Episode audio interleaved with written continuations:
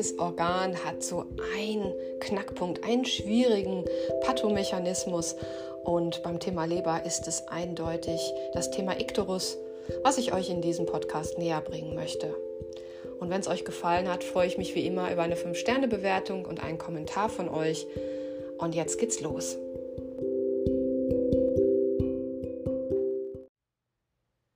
Um den Ikterus gut zu verstehen, wollen wir uns nochmal den Bilirubin-Kreislauf anschauen. Diesen können wir in drei Teile unterteilen. Die erste Phase ist die prähepatische Phase, auch Blutmauserung genannt. Was passiert hier? Bilirubin wird abgebaut. Bilirubin ist ein Bestandteil äh, des Blutes, also unserer Erythrozyten. Alte Erythrozyten werden also im Monozyten-Makrophagensystem abgebaut und dabei wird Hämoglobin frei und dieses muss dann weiter noch abgebaut werden zu Bilirubin. Also, das Hämoglobin wird erst zu Biliverdin und Eisen sowie Globin aufgespalten. Dieses grünlich wirkende Biliverdin wird zu Bilirubin reduziert. Also nochmal, aus den abgebauten Erythrozyten wird Hämoglobin frei und dieses wird zu Bilirubin, Eisen und Globin abgebaut. Dieses Bilirubin ist nicht wasserlöslich und muss zum Transport in die Leber an Albumine gekoppelt werden. Zur Erinnerung, die Albumine sind die größte Gruppe der Eiweiße. Man spricht auch von unkonjugierten oder direkten Bilirubin in dieser Phase. Unkonjugiert heißt hier, dass es nicht wasserlöslich ist. Das ist sehr wichtig, um hinterher die Befunde gut zu verstehen. Dann gelangt also dieses unkonjugierte Bilirubin zur Leber. Nun beginnt der zweite Teil, die sogenannte intrahepatische Phase oder auch Konjugation genannt. In den Hepatozyten, also den Zellen der Leber, wird Bilirubin von Albumin entkoppelt und an Glucuronsäure gekoppelt und somit wasserlöslich gemacht. Man spricht jedoch auch von konjugierten man spricht jetzt auch vom konjugierten oder direkten Bilirubin. Die Abgabe des konjugierten Bilirubins über die Gallenkaninchen in die Gallenflüssigkeit erfolgt als nächstes. Danach spricht man von der dritten Phase der posthepatischen Phase oder auch Ausscheidungsphase. Das konjugierte Bilirubin wird in der Gallenflüssigkeit, die ja in der Gallenblase verweilt, gespeichert. Über die Gallenwege gelangt sie dann in den Dünndarm. Im Darm wird das Bilirubin zu Urobilinogen und Stercobilin gespalten. Stercobilin verlässt den Körper über den Stuhl und ist für dessen braune Farbe verantwortlich. Urobilinogen wiederum wird zum Teil im terminalen Ilium rückresorbiert, so circa 20 Prozent, und gelangt über die Fortader zurück zur Leber, diesen Kreislauf nennt man auch enterohepatischen Kreislauf, wo es dann weiterverarbeitet wird. Ein kleiner Teil des Orobilinogens wird über die Niere ausgeschieden. Also merke dir nochmal, dass das Bilirubin physiologisch in der Leber abgebaut wird und im Darm weiter abgebaut wird zu Stercobilin, was die Stuhlfarbe ausmacht. Das Urobilinogen gelangt über den enterohepatischen Kreislauf in die Leber und von dort auch in den Urin, was die Gelbfärbung des Urin ausmacht. Das ist sehr wichtig, um den Ikterus jetzt zu verstehen, weil das sind die physiologischen Befunde. Wenn wir hinterher über die Befunde reden, wird dir klar, warum dann eben gewisse Ergebnisse im Stuhl und im Urin sichtbar werden und wir Rückschlüsse ziehen können, was die Ursache des Ikterus ist. Also kommen wir nun zum eigentlichen Thema, dem Thema Ikterus, auch Gelbsucht genannt. Per Definition ist es die Gelbfärbung von Haut und Skleren durch Ablagerung von Bilirubin. Aber wann passiert das eigentlich genau? Denn physiologisch entsteht ungefähr pro Tag 300 Milligramm Bilirubin im Körper und Insgesamt ist der Normalwert des Gesamtbilirubins im Serum bei ungefähr 1,2 Milligramm pro Deziliter. Der Wert ist schon sehr wichtig für die Prüfung. ist der Serum-Bilirubinspiegel erhöht, nennt man das auch Hyperbilirubinemie, kommt es als erstes zur Ablagerung ähm, in den Skleren. Das beginnt ungefähr bei 2 Milligramm pro Deziliter. Später auch in der restlichen Haut können wir eine Gelbfärbung erkennen und in den Schleimhäuten sieht es eher bräunlich aus. Je nach Ursache und Art des angestiegenen Bilirubins kann es auch zum Beispiel noch zusätzlich zu Hautjucken, das nennt man Poritus, kommen. Was sind jetzt nun die Ursachen? Auch die können wir wieder in drei Gruppen unterteilen. Es gibt den prähepatischen Ikterus, den intrahepatischen Ikterus und den posthepatischen Ikterus. Was heißt prähepatischer Ikterus? Der prähepatische Ikterus entsteht durch einen vermehrten Anfall von Bilirubin im Blut, zum Beispiel im Rahmen einer massiven Hämolyse. Die Leber kann ja vielleicht schon ein bisschen mehr als 100 Prozent arbeiten, aber einfach nicht mehr. Sie kann der Menge an zu verarbeiteten Bilirubin nicht mehr Herr werden. Das bedeutet, dass unkonjugiertes Bilirubin sich zurück ins Blut staut und natürlich den Bilirubinspiegel damit erhöht. Wann kann das passieren? Also dieser ähm, mehr Ikterus kann man auch sagen beim prähepatischen. Also warum haben wir so viel zu konjugierendes Bilirubin? Das haben wir vor allen Dingen bei Anämien. Also zum Beispiel Megaloblastera-Anämie, wie bei Vitamin B12-Anämie, Kugel, Sichelzellanämie, Thalassämie. Kann aber auch bei Malaria zum Beispiel auftreten, bei Vergiftungen. Das sind alles Ursachen für den prähepatischen Ikterus. Was sind die Ursachen für den intrahepatischen Ikterus?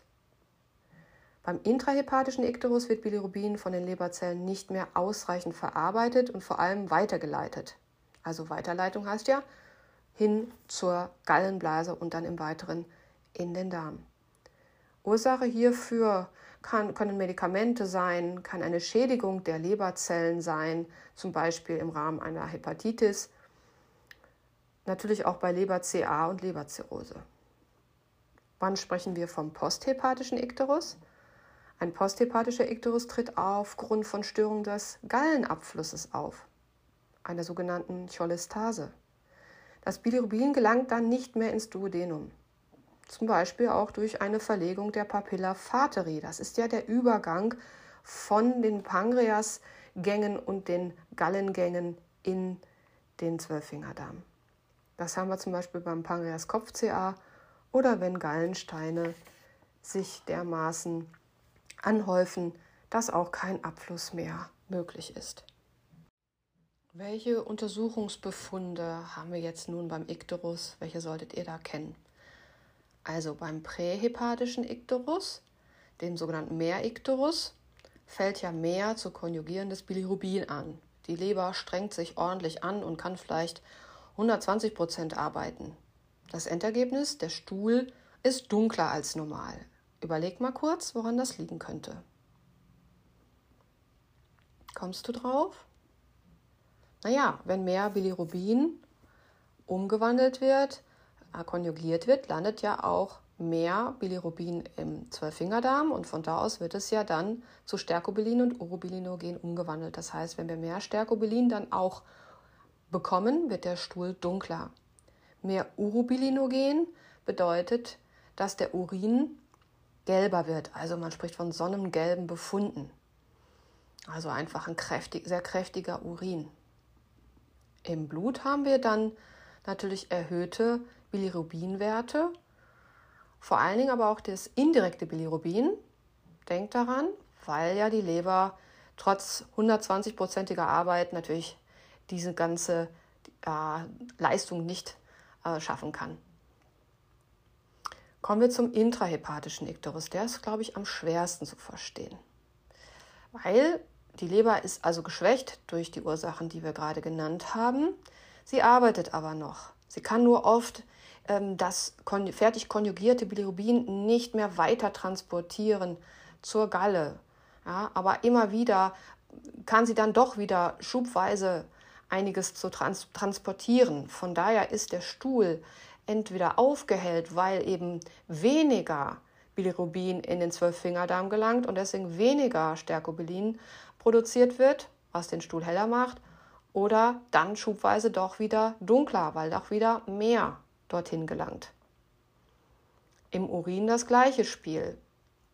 Es kann auch sein, dass dann schubweise mehr Urobilinogen im Urin landet, also wieder eine kräftigere Färbung. Und jetzt Achtung, es kann auch sein, dass der Urin bräunlich wird. Wieso das denn? Ja, die Leber hat das Bilirubin konjugiert, also wasserlöslich gemacht, kann es aber eben aus Kräftemängeln nicht weiter transportieren in Richtung Gallengänge. Also geht dieses konjugierte Bilirubin den Rückwärtsgang, nämlich direkt von der Leber ins Blut und gelangt dort natürlich über den Blutweg zur Niere. Da es wasserlöslich gemacht wurde, wird es hier ausgeschieden und Bilirubin färbt dann den Urin bräunlich. Hier haben wir jetzt Mischformen vom indirekten und direkten Bilirubin, weil ja eben ein Teil normal verarbeitet wird, wenn die Leber, wenn es dir mal wieder etwas besser geht, aber eben auch ein Teil nicht verarbeitet wird und dann in Rückwärtsgang in Richtung Blut geht und als konjugiertes Bilirubin dann erkennbar wird im Blut. Kommen wir zum letzten Punkt, nämlich der posthepatische Ikterus. Was können wir denn hier im Stuhl vielleicht erkennen? Hast du schon eine Idee? Posthepatisch hatten wir ja gesagt, äh, liegt, äh, bedeutet, dass das Problem hinter der Leber liegt. Also ist der Weg des konjugierten Bilirubins verschlossen. Das konjugierte Bilirubin gelangt nicht in den Zwölffingerdarm und damit weiter nicht in den Darm hinein. Und es entsteht also kein Stercobilin und auch kein Urobilinogen. Kein Stercobilin bedeutet, ja, keine Stuhlfärbung. Das heißt tatsächlich, dass der Stuhl grau-weiß aussieht. Man sagt auch archolisch. Was ist mit dem Urin? Der Urin sieht tatsächlich umgangssprachlich altbierbraun aus. Denn wir haben ja hier stark erhöhte konjugierte Bilirubinwerte. Die Leber hat ja ihren Job getan, kann nur das konjugierte Bilirubin nicht in Richtung Gallenwege und in Richtung Darm transportieren. Das heißt, das konjugierte Bilirubin staut sich auch hier wieder zurück in Richtung Blut und gelangt über den Blutweg zur Niere und wird dort, weil es wasserlöslich ist, über den Urin ausgeschieden. Das sind dann größere Mengen als bei den intrahepatischen Iktus und deswegen ist es das, der Urin richtig braun, also altbierbraun. Und wir haben kein Orobilinogen, weil dieses ja erst im Darm umgewandelt wird. Und wenn der Weg verschlossen ist, können wir ja auch kein Orobilinogen bekommen. Der Wert im Blut, ja, ganz klar, das direkte Bilirubin, also das konjugierte Bilirubin, ist stark erhöht. Das bedeutet, wir können aufgrund dieser Befunde Stuhl, Urin und Blut sehr gut herausfinden, um welchen Ikterus es sich handelt, Prä-, Intra- oder Post, und können dann im weiteren Rückschlüsse auf die weiteren Ursachen ziehen. Das heißt, ihr müsst also sehr gut die Blutwerte kennen, ihr müsst sehr gut die Stuhl- und Urinergebnisse kennen. Dann könnt ihr sehr viel in Sachen Ursachenforschung beim Ikterus herausfinden. Ich hoffe, ich konnte euch ein bisschen auf die Sprünge helfen bei dem doch recht komplizierten Thema und wünsche euch nun alles Gute für eure Prüfung. Eure Diane Ellinghaus.